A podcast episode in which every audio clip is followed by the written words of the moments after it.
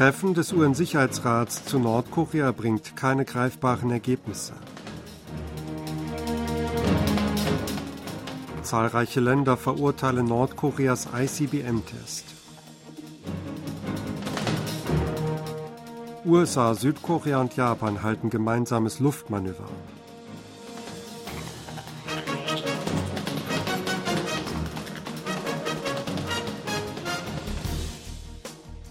Das Treffen des UN-Sicherheitsrats am Dienstag zu Nordkoreas jüngstem Start einer Interkontinentalrakete ICBM hat keine greifbaren Ergebnisse gebracht. Bei der Sitzung am UN-Hauptsitz in New York, die auf Antrag der USA einberufen wurde, kritisierte der stellvertretende US-Botschafter bei den Vereinten Nationen Robert Wood den jüngsten Teststart aufs Schärfste. Auch den Abschuss einer Kurzstreckenrakete am Tag vor dem ICBM-Start verurteilte er. Nordkoreas wiederholte Bedrohungen für Frieden und Sicherheit bezeichnete er als irrwitzig, die Staats seien in keiner Weise gerechtfertigt oder angemessen gewesen. Bereits vor der Sitzung war erwartet worden, dass sich das Gremium nicht auf eine Verurteilung oder Resolution einigen wird, da die ständigen Mitglieder Russland und China sich dagegen sperren würden. Vor der Ratssitzung gaben zehn Staaten, darunter Südkorea, die USA, Japan und Großbritannien, eine gemeinsame Erklärung heraus. Darin kritisierten sie in besonders scharfer Manier Nordkoreas ICBM-Start und andere Provokationen mit ballistischen Raketen.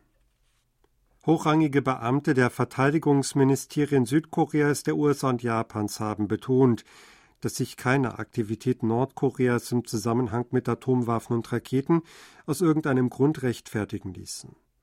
Bei einem Videotreffen am Dienstagabend stellten die Beamten fest, dass die drei Länder mittels Aegis-Zerstörern den Start einer Interkontinentalrakete ICBM durch Nordkorea am Montag schnell entdeckt und Informationen miteinander ausgetauscht hätten.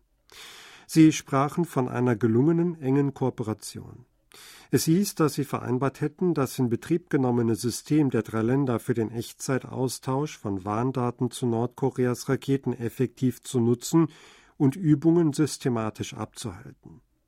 Das Weiße Haus erklärte, dass es sich der wachsenden Bedrohung aus Nordkorea bewusst sei, wie der letzte Staat erkennen lasse.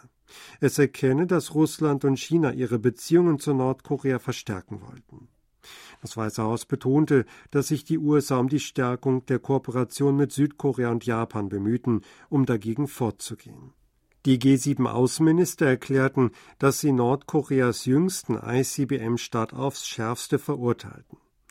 In einer Erklärung sprachen sich die Minister für eine vollständige Denuklearisierung der koreanischen Halbinsel aus. Südkorea, die USA und Japan haben ein gemeinsames Luftmanöver abgehalten. Wie der Vereinigte Generalstab JCS in Südkorea Mittwoch mitteilte, führte Südkorea mit den USA und Japan in den Luftraumüberwachungszonen ADIS Südkoreas und Japans unter Einsatz von B-1B-Bombern Luftkampfübungen durch. Es sei der 13. Einsatz strategischer US-Bomber auf der koreanischen Halbinsel und die zweite Luftübung zwischen Südkorea, den USA und Japan in diesem Jahr. An den Übungen seien F-15K Kampfjets der südkoreanischen Luftwaffe, F-16 Kampfjets der US-Luftwaffe und F-2 Kampfjets der japanischen Luftverteidigungskräfte beteiligt gewesen. JCS erklärte, die Übungen seien geplant worden, um die Fähigkeiten der drei Länder zur Abwehr der Nuklear- und Raketenbedrohung durch Nordkorea zu verstärken und eine starke Bereitschaft zur gemeinsamen Reaktion zu demonstrieren. Der Vereinigte Generalstab fügte hinzu, die drei Länder würden weiterhin in enger Abstimmung die Zusammenarbeit im Sicherheitsbereich schrittweise ausbauen, um nordkoreanische Bedrohungen einzudämmen und eine gemeinsame Reaktion darauf zu ermöglichen.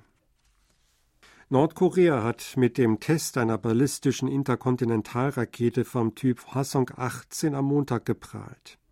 Rodong Shinmun, das Organ der herrschenden Arbeiterpartei, prahlte heute auf der Titelseite, dass der Staat der Welt den Stolz und die Autorität der Republik und die nationale Macht vor Augen geführt habe.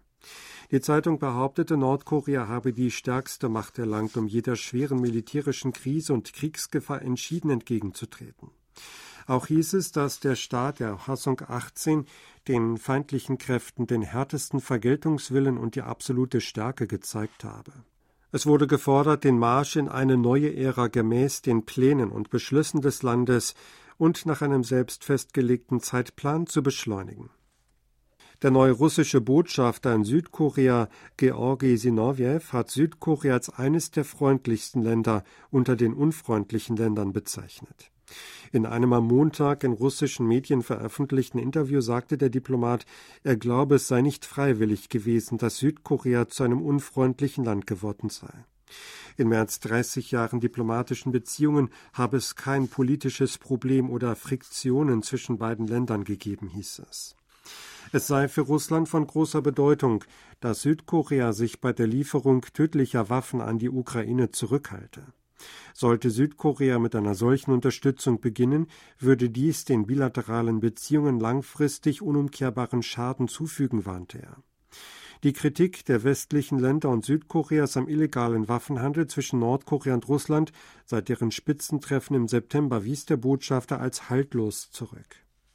Die Regierungsparteien und das Oppositionslager haben sich geeinigt, einen Staatshaushalt für 2024 im gleichen Umfang wie der Regierungsentwurf zu verabschieden. Eine entsprechende Einigung erzielten die Fraktionschefs beider Lager bei einem Treffen am Mittwochnachmittag. Sie vereinbarten die Staatsverschuldung und den Umfang der Ausgabe von Staatsanleihen nicht über das im Regierungsentwurf vorgesehene Volumen hinaus zu erhöhen. Demnach soll das Budget für das Gebiet Semangüm um 300 Milliarden Won oder 230 Millionen Dollar für Projekte zur Unterstützung für reibungslose Geschäftsaktivitäten von dort angesiedelten Unternehmen und die Anlockung privater Investitionen erhöht werden. In Bezug auf das Budget für Forschung und Entwicklung, über das große Differenzen herrschten, wurde eine Aufstockung um umgerechnet 460 Millionen Dollar beschlossen. Die Parteien wollen am Donnerstag um 10 Uhr eine Plenarsitzung der Nationalversammlung eröffnen, um den Haushalt 2024 und damit zusammenhängende Gesetze zu verabschieden. Südkorea hat in der jährlichen Bewertung der Wirtschaftsleistung der OECD-Mitglieder durch das britische Magazin The Economist den zweiten Platz belegt. Dabei wurden fünf Indikatoren umfassend bewertet, darunter die Kerninflation, die Verschärfung der Inflation und das BIP-Wachstum.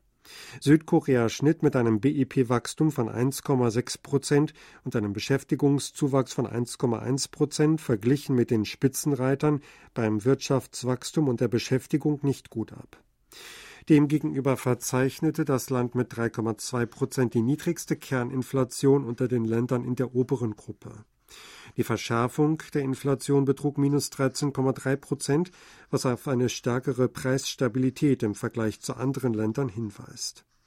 Die Zeitschrift führte das Ergebnis darauf zurück, dass Südkorea seit letztem Jahr relativ frühzeitig kühne Zinserhöhungen beschlossen hatte. Die Eindämmung der Inflation sei eine wichtige Aufgabe im laufenden Jahr gewesen, schrieb das Magazin.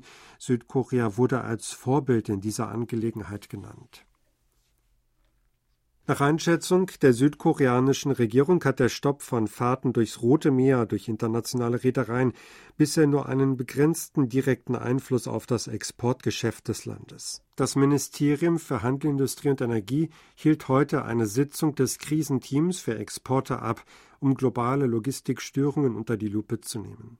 Das Verladen südkoreanischer Exportgüter nach Europa und Nordamerika verlaufe bisher normal, erklärte die Regierung.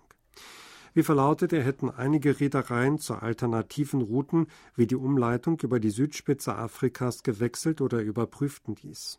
Die Houthi-Rebellen im Jemen hatten am 14. November angekündigt, Schiffe anzugreifen, die mit dem im Krieg gegen die Hamas befindlichen Israel in Verbindung stehen. Seitdem haben sie über zehn Schiffe angegriffen oder ihnen gedroht. Sie hörten aktuelle Meldungen aus Seoul, gesprochen von Sebastian Ratzer.